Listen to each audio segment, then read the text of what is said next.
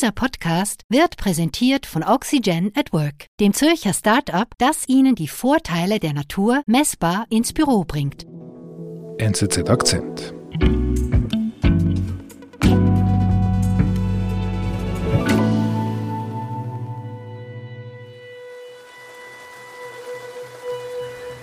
Es ist äh, der 16. Januar 2023 im gerade neuen Jahr. Es regnet in Strömen in Palermo, der Hauptstadt Siziliens. Wir befinden uns in einer Privatklinik, das heißt La Maddalena, sie hat einen guten Namen. Und im Eingangsbereich dieses Spitals, dieser Klinik, gibt es eine Warteschlange. Das sind Patienten, Leute, die sich für einen Covid-19-Test anmelden. Und in dieser Schlange, in dieser Warteschlange, da steht auch ein gewisser Andrea Bonafede, der sich dem Covid-Test unterziehen muss. Mhm. Nach der Anmeldung ist noch ein bisschen Zeit, bis die Prozedur dann weitergeht. Bonafede begibt sich aus der Klinik hinaus in eine Bar, wo er einen Kaffee einnehmen will. Und plötzlich sieht er, wie Carabinieri auf ihn zukommen. Es sind die Ermittler einer Spezialeinheit gegen die Mafia. Mhm. Sie umzingeln ihn und einer fragt, wie heißt du? Und er sagt, ich bin Matteo Messina Denaro. Nach 30 Jahren ist die Fahndung nach Matteo Messina Denaro, dem gefährlichsten Mafiaboss Italiens, zu Ende gegangen. Seine Festnahme ist das Ergebnis akribischer Ermittlungsarbeit, erzählt Italien-Korrespondent Luzi Bernhard.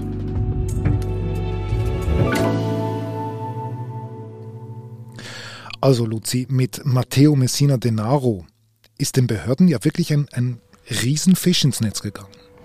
Ja, tatsächlich, das kann man so sagen, das muss man betonen.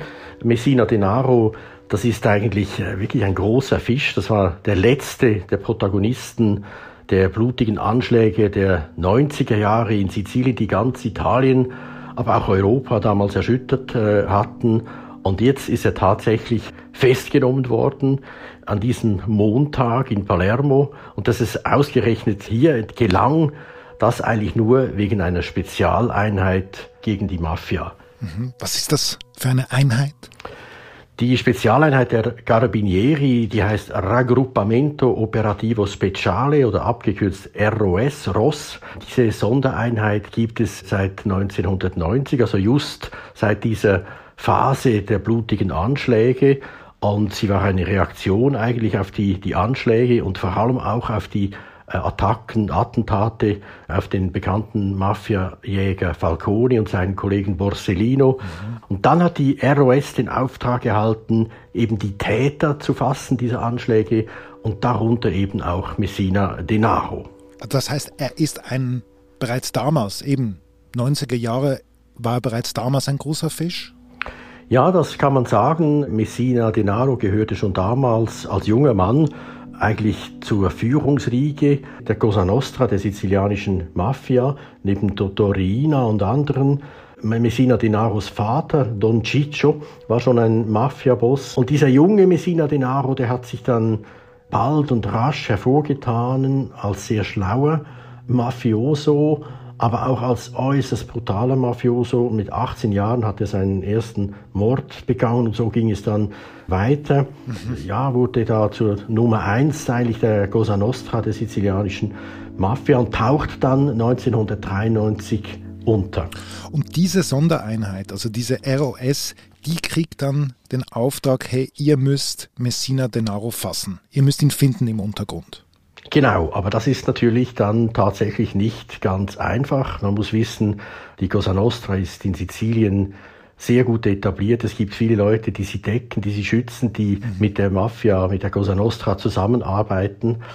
Aber die ROS, die gehen ganz systematisch vor. Sie haben sich eine Methode zu eigen gemacht. Der Metodo Chiesa heißt das. Das geht auf einen ehemaligen General der Carabinieri äh, zurück, der sich äh, in der. Terrorbekämpfung hervorgetan hat. Und die besteht eigentlich darin, dass man ganz systematisch vorgeht, Stück um Stück ermittelt, auswertet. Das ist äh, auch eine stark technologiegestützte Methode der Ermittlung. Und dazu kommt dann auch die, die Ermittlung auf dem Feld vor Ort. Es vergehen unzählige Stunden, wo die Beamten einfach in einem Auto sitzen und Leute überwachen. Das ist eine sehr, sehr langatmige, mühselige Arbeit dieser Einheit. Mhm. Es hat kürzlich in der Repubblica, einer Zeitung hier in Italien, einer dieser Ermittler anonym erzählt, wie man sich das so vorstellen muss. Er hat ein Beispiel genannt, äh, wie sie schon sehr nahe dran sind an Messino Denaro, den sie jahrelang schon beschattet haben. Sie haben ein Gebiet abgesteckt, sie haben einen Kontaktmann gefunden, der sie zum Boss dann führen soll. Sie sind nah dran und dann plötzlich, wo sie ankommen, findet das Treffen nicht statt, der Boss ist weg, die Enttäuschung ist riesig. Also da ist auch sehr, sehr viel, wie soll ich sagen, Frustration damit verbunden bei dieser jahrelangen Ermittlung. Mhm. Und das, wenn ich äh, das jetzt richtig interpretiere, das war kein Einzelfall, diese Enttäuschung. Nein, das war kein Einzelfall. Das ist eine wirklich eine auch blutige Geschichte, diese Ermittlung. Es gab immer wieder Attentate auch auf Ermittler. Sie wurden verraten und so weiter. Also das ist wirklich eine sehr, sehr schwierige Ermittlung. Mhm. Jetzt hast du gesagt, eben Messina Denaro ist 1993 untergetaucht. Gab es denn überhaupt Hinweise, wo er sich versteckt hat? Ja, ja, natürlich. In diesen 30 Jahren gab es natürlich immer wieder Gerüchte, aber auch durchaus Fakten. Man hat ihn äh, in Spanien vermutet, einmal auch in Südamerika, glaube ich in Venezuela, dann wieder in Albanien. Mhm. Aber zuletzt hat sich dann gezeigt, dass er sich in Sizilien, genauer genommen in Westsizilien, also wirklich da, wo er auch herstammt, aus der Trapanese, aus der Landschaft, aus der Provinz um Trapani, der Stadt im Westen Siziliens. Mhm. Weiß man denn, wie er gelebt hat? Ich meine, er war ja auf der Flucht und im Untergrund. Ja, so viel man jetzt natürlich weiß, aufgrund der ersten Erkenntnisse nach der Verhaftung, hat er luxuriös gelebt, hat auch Frauengeschichten gehabt, Geliebte. Erstaunlich, dass ihn nie jemand verraten hat. Er hat auch seine Geschäfte weitergetrieben. Er hat sehr viel Geld gemacht. Man spricht von Milliarden mit Drogenhandel, Online-Wetten, Lotto, Menschenhandel und so weiter. Und dieses Geld, das er da gemacht hat, das hat er dann sauber und reingewaschen mit Investitionen in Landwirtschaftsbetrieben, Restaurants, sogar Golfplätze oder im Tourismus und offenbar auch im großen Stil in der Windenergie. Okay. Aber ey, also, das heißt, er ist wirklich dick im Geschäft. Erstaunlich, dass die ROS da keinen Schritt weiterkommt.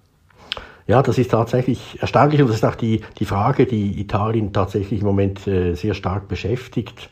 Wie konnte der 30 Jahre unerkannt bleiben? Es gibt eigentlich zwei Gründe. Das eine ist, Messina Denaro ist so offen er jetzt zuletzt da gelebt hat, im, im Westen Siziliens, ist vorsichtig. Er hat über die Jahre eine totale Zurückhaltung sich auferlegt bezüglich der Kommunikation. Also er hat äh, kaum Spuren im Internet hinterlassen, er hat kaum telefoniert, er hat sogenannte Pizzini äh, geschrieben. Das sind Zettelchen, wo er verschlüsselte Botschaften draufgeschrieben hat. Die hat er dann irgendwo versteckt oder verstecken lassen, zum Teil wirklich draußen auf dem Feld in der Landschaft. Und da sind dann sogenannte Postboten gekommen, haben die Bizzini aufgegriffen und zu den Adressaten gebracht. So hat er sehr, sehr, sehr vorsichtig, fast schon paranoid kommuniziert, sodass er keine Spuren hinterlässt. Das ist der eine Aspekt. Und der zweite ist natürlich, und das ist vielleicht dann eher traurig, er wird auch gedeckt und geschont. Er kann sich eben frei bewegen. Er wird geschützt mm, wegen seines Rufs, wahrscheinlich weil er besonders kaltblütig war und die Leute Angst vor ihm haben, aber vielleicht auch, weil er gut zahlt und großzügig ist. Aber gleichzeitig hast du ja beschrieben, auf der anderen Seite die Gegenspieler von ihm, die ROS, die geben nicht nach.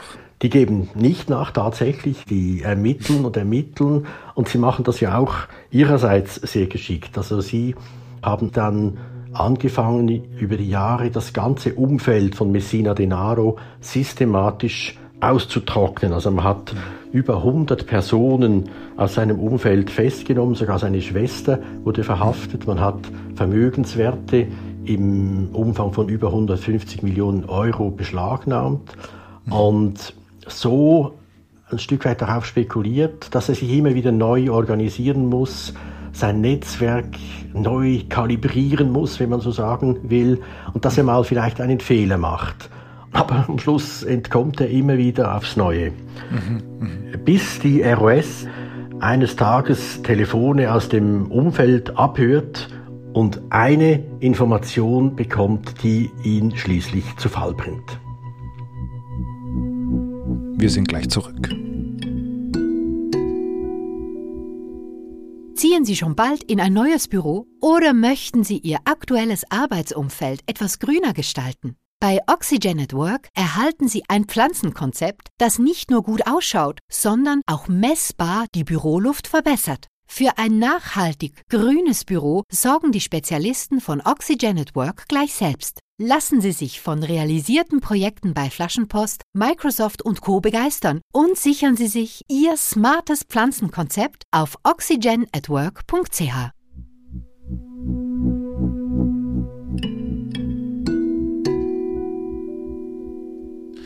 Okay, Luzi, was ist denn das für eine Information, die die Ermittler da abfangen? Ja, sie hören von einer Krankheit, sie erfahren, dass äh, Messina Denaro unter Darmkrebs leidet. Er hat Metastasen in der Leber. Er wurde 2020 operiert und die Ermittler hören sich das an. Ich stelle mir das so vor, wie sie sich da in die Augen schauen und sagen, okay, jetzt haben wir die Spur und tatsächlich es gibt Zitate, wonach sie die Losung ausgeben, folgen wir dem Krebs. Und dann geht es los. Nicht? Sie suchen jetzt die Nadel im Heuhaufen. Man muss wissen, dass in Italien pro Jahr 43.000 neue Fälle von Darmkrebs gemeldet werden. Also das ist ein Berg von Informationen, den Sie da abarbeiten müssen, aber Sie lassen sie nicht beirren. Sie arbeiten diese Datenmengen durch und Sie beschließen dann, etwa drei Monate vor der Festnahme, okay, lass uns fokussieren. Sie fokussieren auf Sizilien und tragen dann diesen Berg ab. Nicht sind immer weniger, immer weniger und am Schluss sind es dann nur noch ganz wenige und dann zieht sich die Schlinge definitiv weiter zu.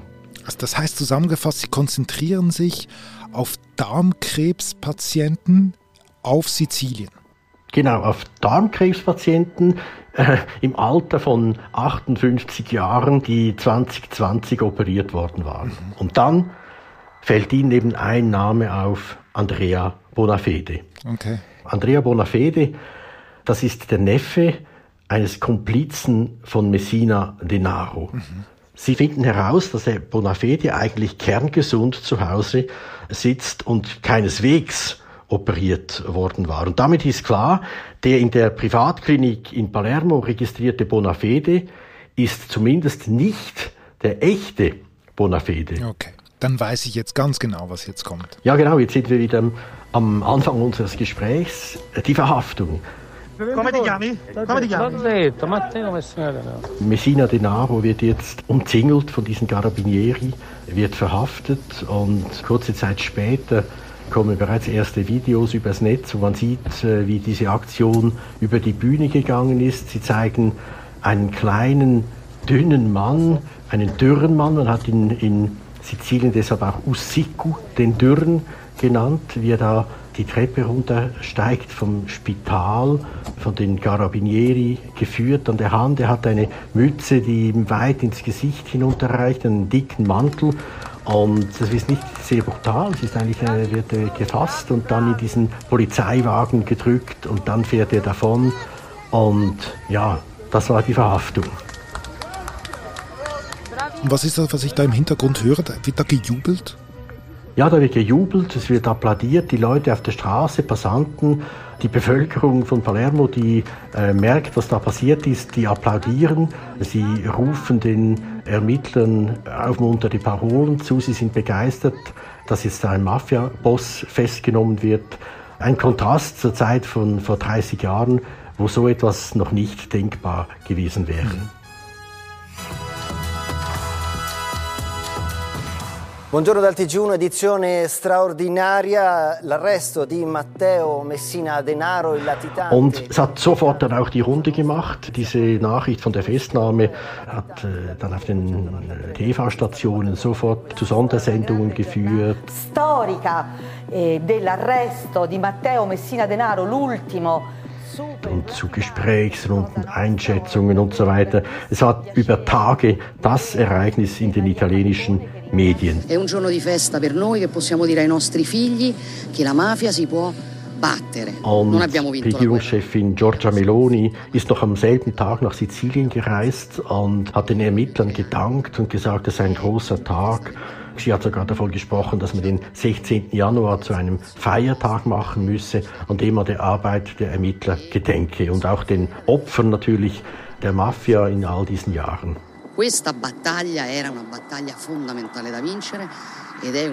Hm. Also man spürt eine große Erleichterung. Absolut, die Erleichterung ist riesengroß. Hm. Überall geht eigentlich querbeet durch alle Parteien durch. Kann man denn jetzt sagen, dass durch die Festnahme von Matteo Messina Denaro die Mafia besiegt ist? Nein, ich glaube, das wäre äh, falsch, wenn man das so annehmen würde. Natürlich hofft man jetzt darauf, dass sich vieles klärt durch die Festnahme Messina Denaros, dass gewisse Verbrechen endlich aufgeklärt werden können. Aber ich glaube, es breitet sich jetzt auch eine gewisse Nonchalance aus in der Gesellschaft. Man denkt jetzt, man hat ja den, den Messina Denaro festgenommen, aber das wäre zu kurz gedacht, nicht? Ich meine, die Mafia hat in all den Jahren gelebt von all den Verbindungen, von den Netzwerken in die Politik, in die Justiz, in die Polizei. Und da gilt es tatsächlich jetzt noch vieles aufzuklären. Und dann gibt es natürlich auch die anderen Mafien, die neben der Cosa Nostra existieren und sogar aufgeblüht sind im Schatten der Cosa Nostra, zum Beispiel die Ndrangheta aus Kalabrien, die heute eines der größten Verbrechersyndikate der Welt ist. Über deren Funktionsweise weiß man eigentlich noch nicht viel. Also es beginnt eigentlich erst jetzt so richtig. Und das heißt natürlich auch für die ROS, dass die Arbeit eigentlich weitergeht. Die geht definitiv weiter, das ist sicher.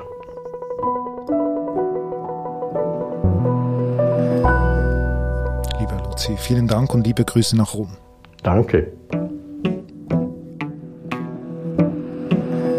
Das war unser Akzent. Produzentin dieser Folge ist Marlen Oehler. Ich bin David Vogel. Wenn du tiefer eintauchen möchtest in die wichtigsten Themen unserer Zeit, dann hol dir dein NZZ-Probeabo für drei Monate zum Preis von einem. Jetzt unter nzz.ch/akzentabo. Bis bald.